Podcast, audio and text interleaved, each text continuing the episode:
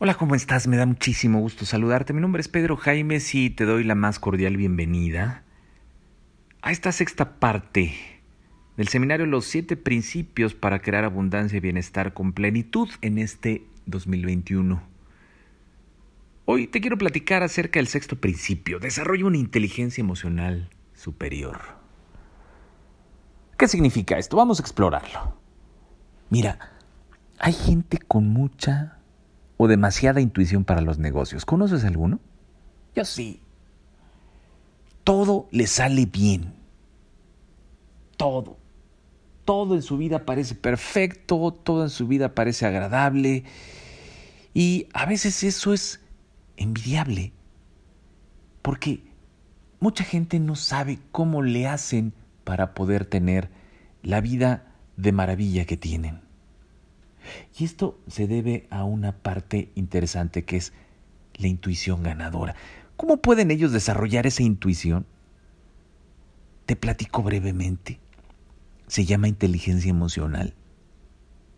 ¿Cómo la podemos desarrollar? Mira, ahí te va.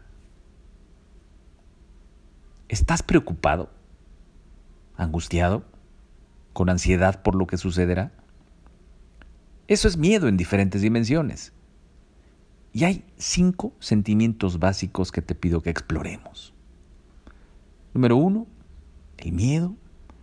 Toma, toma nota de lo que te voy a, comentar. Son cinco sentimientos básicos y te quiero invitar a que hagamos un ejercicio, que, que lo hagas conmigo. Mira, son cinco.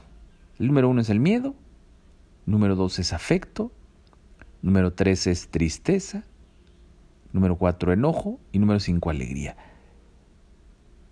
Miedo, afecto, tristeza, enojo y alegría. Ahí está, miedo, afecto, tristeza, enojo y alegría. De ahí se desprenden todos los demás. Estos cinco sentimientos son, según los, los gestaltistas, los que, de los que se derivan todas las demás emociones. Más profundos o más leves, todos los sentimientos surgen de ahí. Por ejemplo, podemos estar preocupados con un grado de miedo o tener pavor ante una situación que vivamos y eso finalmente es miedo. Te pido a continuación que los enumeres del 1 al 5, en donde 1 es el sentimiento que más sientes y el 5 es el que menos sientes. Vamos, hazlo, te conviene. Por ejemplo, mira, si el sentimiento que más sientes, válgase, para mí, que es más familiar es el afecto, le pongo número 1. Luego, recuerdo sobre todo lo que fue, cómo pasó, cómo me fue en mi última semana y si el sentimiento que más sentí y expresé después del afecto fue el enojo, le pongo el número 2. Y así sucesivamente hasta llegar al número 5, que es el que menos sientes. Hazlo. Al final vas a tener una escala en donde el miedo, afecto, tristeza, enojo y alegría le vas a poner un orden de importancia según lo que vayas percibiendo. Fíjate, este es un ejercicio muy interesante porque muchas veces no somos conscientes de nuestras emociones. Y esto es algo importante. De las emociones proviene la intuición. Proviene eso que le llamamos hoy inteligencia emocional. ¿Listo? Todo en la vida es emoción. Si de momento no te viene a la mente tu emoción, trata de recordar eventos que viviste. Siempre detrás de un pensamiento hay un sentimiento. Toda acción que haces día a día te genera un estado emocional y se trata de que lo hagas consciente. Si no tienes mucha claridad, piensa en los eventos que te sucedieron en la semana pasada. ¿Preparado? Fíjate, ahí te va la interpretación. En este simple ejercicio puedes darte cuenta de cómo está tu inteligencia emocional, misma que vamos a aplicar para la generación de abundancia y bienestar. Te pido que voltees a ver tus respuestas. Dice la literatura que si el sentimiento que le pusiste uno, al sentimiento que le pusiste uno es positivo, es el que menos sientes y más te gustaría sentir.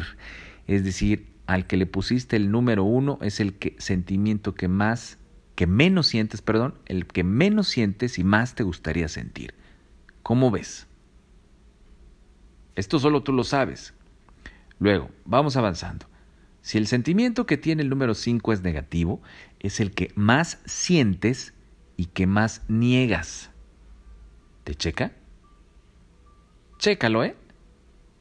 Otra vez, el sentimiento al que le pusiste número 1, si es positivo, es decir, si es agradable, que normalmente lo vamos a encontrar en el afecto o la alegría, si le pusiste número 1, según la literatura, esto tú lo vas a validar, dice que es el sentimiento que menos sientes y más te gustaría sentir. Y que si le pusiste el número 5 a un sentimiento desagradable, como puede ser el miedo, la tristeza o el enojo, es el sentimiento que más sientes y más niegas.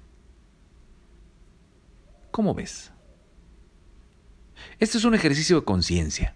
Hacer conciencia es tener claramente identificadas tus emociones antes de la interpretación, ¿eh? ojo, antes de la interpretación. Todos sentimos. Y detrás de esas emociones hay reacciones químicas que son ordenadas desde el cerebro y que recorren todo el sistema límbico. Es decir, hay hormonas y neurotransmisores que llevan información a través de la sangre y en función a ello reaccionamos a la realidad. Hay muchas cosas que no podemos controlar a lo largo de nuestro día, pues no dependen de, nosotros, pero sí podemos reaccionar y tomar decisiones ante estos hechos o circunstancias. Y eso depende de nuestro estado emocional. Mira, es muy lógico. Si andas en miedo constante, la adrenalina y el cortisol harán que estés en un estado de alerta permanente, es decir, en modo de supervivencia. Entonces serás más reactivo, menos pensante y ecuánime. Y las decisiones que tomes en este estado tendrán su riesgo, porque serán subjetivas. Por lo tanto, esto te podría llevar a hacer o decir cosas que después te arrepientes. ¿Te ha pasado? A todos nos ha pasado, ¿no? Si tu nivel de estrés es constante y permanente, estás en estado de miedo y alerta. Ojo, entonces, tomas decisiones de vida desde esa plataforma que es engañosa, azarosa, pesimista, reservada y que en el fondo tiene la misión de cuidarte y protegerte. Este estado emocional no te hace avanzar, sino defenderte. El miedo prepara al organismo para atacar, huir o defenderse. Y así cada sentimiento. Y para generar abundancia y bienestar, es importante que estés motivado, positivo, optimista, con una alta autoestima, es decir, lo contrario de lo que te acabo de describir. Te voy a platicar, conozco una mujer que siempre tiene afirmaciones como, sí, claro, eso ya lo sabía, es más, y así lo dice. Por supuesto que lo sé y no, no, y si no puedo lo investigo y lo saco adelante. No, hombre, eso es facilísimo. Y es buenísima haciendo negocios esta mujer que conozco. Y mira, cuando la conocí hace ya muchos años, te confieso que al principio me cayó un poco mal y dije, hijo, bueno, esta mujer, doña perfecta, no, nunca se equivoca. Y de repente, lo que sucede al, al uno hacer este tipo de declaraciones es el rechazo. ¿Te ha pasado cuando alguien no te cae bien? Tiendes a rechazar, a dejar de lado, a huir, a ver para otro lado. ¿Conoces así a alguien de presuntuoso? Eso normalmente es lo que nos pasa. Pero ahora quiero que hagas conciencia del sentimiento que hay detrás de la aparente egolatría de ese tipo de personajes. El amor propio. El amor propio. ¿Cómo está tu amor propio? Mira, las personas que tienden a racionalizar mucho lo que les pasa tienden a ser miedosos y por lo tanto precavidos. Sin embargo, las personas que se avientan es porque tienen una gran autoconfianza. Y esta mujer, de la que te platico, tiene un amor propio muy elevado. Sus declaraciones en realidad son afirmaciones que le ayudan a recordarse quién es y lo valioso de sus recursos. Ojalá eso lo apliques para ti. Es muy difícil que esta mujer, por ejemplo, acepte críticas y más si estas son superficiales. Fíjate, y hay otras personas que aceptan una crítica con tanta facilidad pero eso no es lo interesante. Lo interesante es cuando una crítica puede desmoronar tu confianza, tu autoestima y tu capacidad y tu talento. El afecto es una fuerza tremendamente poderosa. Detrás de la alegría, otro sentimiento, está el optimismo y la motivación. Y el conjunto de ambas puede hacer que la intuición y la creatividad y la capacidad de una persona, de un ser humano, se expanda poderosamente, tremendamente. Tener una inteligencia emocional fuerte nos ayuda a tomar mejores decisiones, porque desde esa plataforma podemos percibir oportunidades más claramente. Cuando uno tiene miedo, su energía está para proteger, para cuidar. Cuando uno está en estado de afectividad, uno se siente seguro, confiado, fuerte, motivado. Y es que hormonas como la oxitocina, las endorfinas o la serotonina hacen y provocan estados de relajación y se convierten en neurotransmisores, fíjate, neurotransmisores, que al hacer más conexiones neuronales, es decir, cuando una neurona se conecta con la otra, hacen que la persona no solo perciba mejor y más claramente su realidad, sino que sea más inteligente y esto porque ambos hemisferios se conectan ambos hemisferios cerebrales. Entonces es cuando la persona con una inteligencia emocional superior tiene la capacidad de analizar y razonar con la sensibilidad, creatividad e ingenio del hemisferio derecho del cerebro.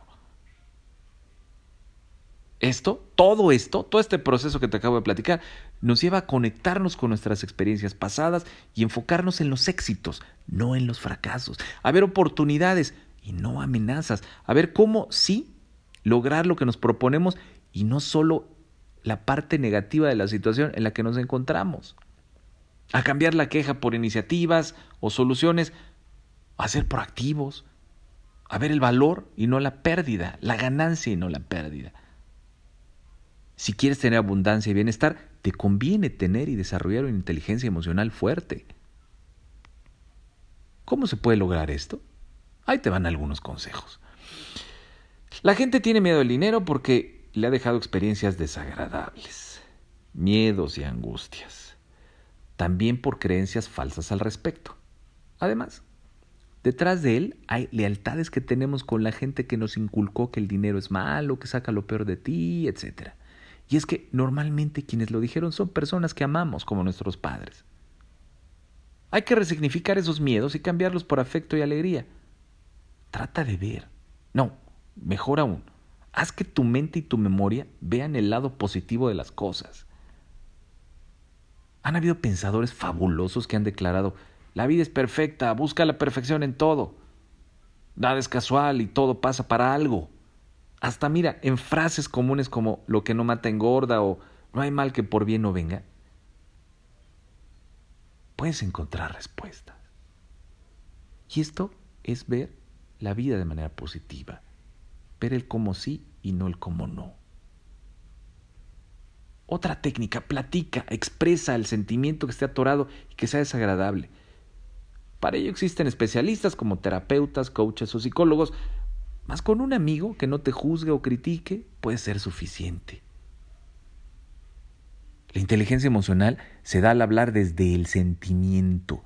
Expresa cómo te sientes aún y a pesar de que eso que sientes te haga rodar algunas lágrimas o te haga enfurecer, imagina que sacas una energía que necesita ser movida y verás que al terminar tu conversación te sentirás desahogado, libre. En el libro El poder frente a la fuerza, el investigador David Hawkins describe una escala emocional muy interesante en donde dice que los sentimientos que más conciencia generan son, fíjate, la paz, la alegría y el amor. ¿Qué hay que hacer? Generarlos, provocarlos. Serás menos reactivo ante situaciones estresantes si tienes recuerdos y los evocas. Dicen que el 90% de nuestras decisiones las tomamos de manera subconsciente. ¿Cómo ves? Pero la buena noticia es que el subconsciente puede ser llenado de información. Y más poderoso aún es que el asimilar datos con las emociones y las imágenes, puede hacer que ese subconsciente trabaje de una mejor manera. Así que llénate de imágenes inspiradoras, de modelos de personas exitosas, conoce sus vidas y cómo le hicieron para ganar. Hazte una foto de seres que ames como tus hijos o familiares. Llena tu mente cosas positivas y hazlo un hábito. La mayoría de las religiones pide continuidad. que vayas a los servicios religiosos y cantes, reces, ores u observes imágenes o leas textos sagrados con un único fin, recordar.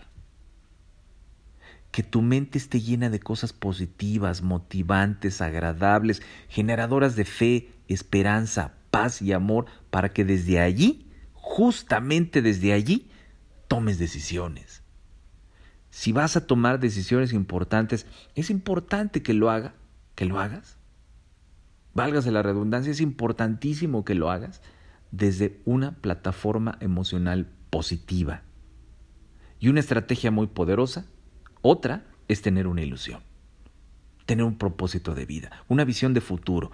Una visión de futuro le da sentido a tu existencia en el presente. Y más si tu visión tiene un sentido constructivo, de beneficio para otros, si lo tiene, es mucho más fuerte. Genera estados de bienestar altos te sientes bien contigo mismo, te sientes bien con tu realidad. Y de ahí muchas actividades sencillas, pero que pueden incrementar tu capital emocional todos los días, como, mira, cosas tan sencillas como hacer ejercicio, comer bien y a tus horas, ser expresivo con tus seres amados es importantísimo, decirles que los quieres, acariciar una mascota, convivir con tus amigos, tener momentos de paz y relajación, tener contacto con tu ser superior, reírte. Todo eso te genera estados emocionales de creatividad, de intuición. Y finalmente, aterriza tus ideas con, con técnicas de creatividad. Hay muchas técnicas de creatividad que hoy por hoy se llama el pensamiento creativo y pues todo esto lo vamos a ver en Plenus 1, el reto de tu vida en 30 días en el cual, al cual te invitamos. Muchas gracias por tu atención. Te mando un caluroso abrazo y que tengas un excelente y extraordinario día. Hasta pronto.